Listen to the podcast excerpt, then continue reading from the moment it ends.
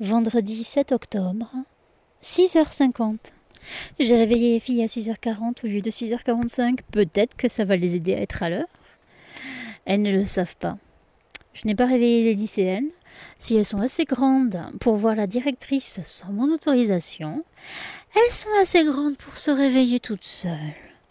Donc, hier, je vais fermer la porte à clé et je demande aux filles de rentrer dans leur chambre, ce qu'elles ne font pas.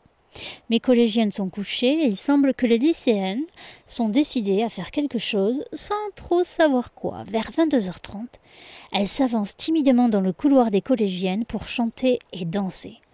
Je les renvoie dans leur couloir, puis leur demande à nouveau de rentrer dans leur chambre avec une phrase choc qui fait mouche. Faire du bruit à 21h, c'est une chose.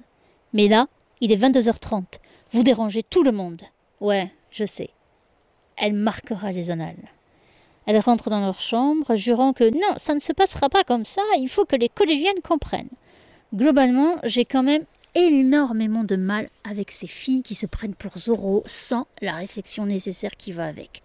La médiocrité intellectuelle m'a toujours étonnée. Bref, pour en revenir aux filles, les lycéennes sont rentrées dans leur chambre et n'en sont pas ressorties, bons petits soldats bien formatés. Les collégiennes n'ont pas quitté leur lit, et moi, j'ai bien dormi, pas assez longtemps cependant.